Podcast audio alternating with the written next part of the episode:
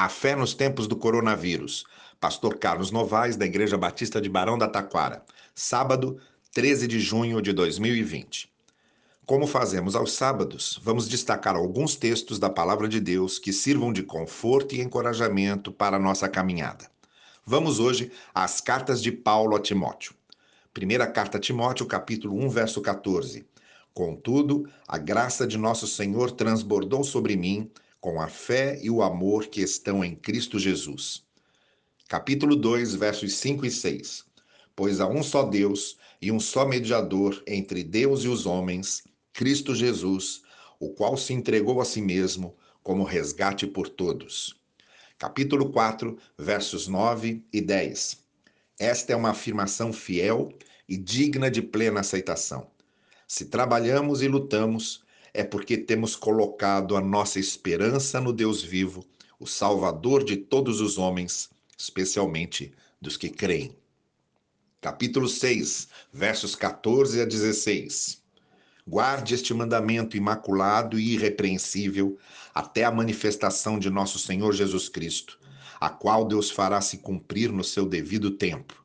Ele é o bendito e único soberano, o Rei dos Reis, Senhor dos Senhores, o único que é imortal e habita em luz inacessível, a quem ninguém viu e nem pode ver.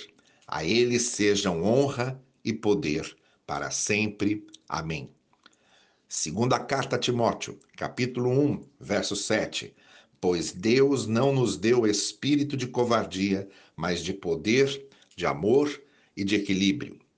Versículos 9 e 10 do capítulo 1 que nos salvou e nos chamou com uma santa vocação, não em virtude das nossas obras, mas por causa da sua própria determinação e graça.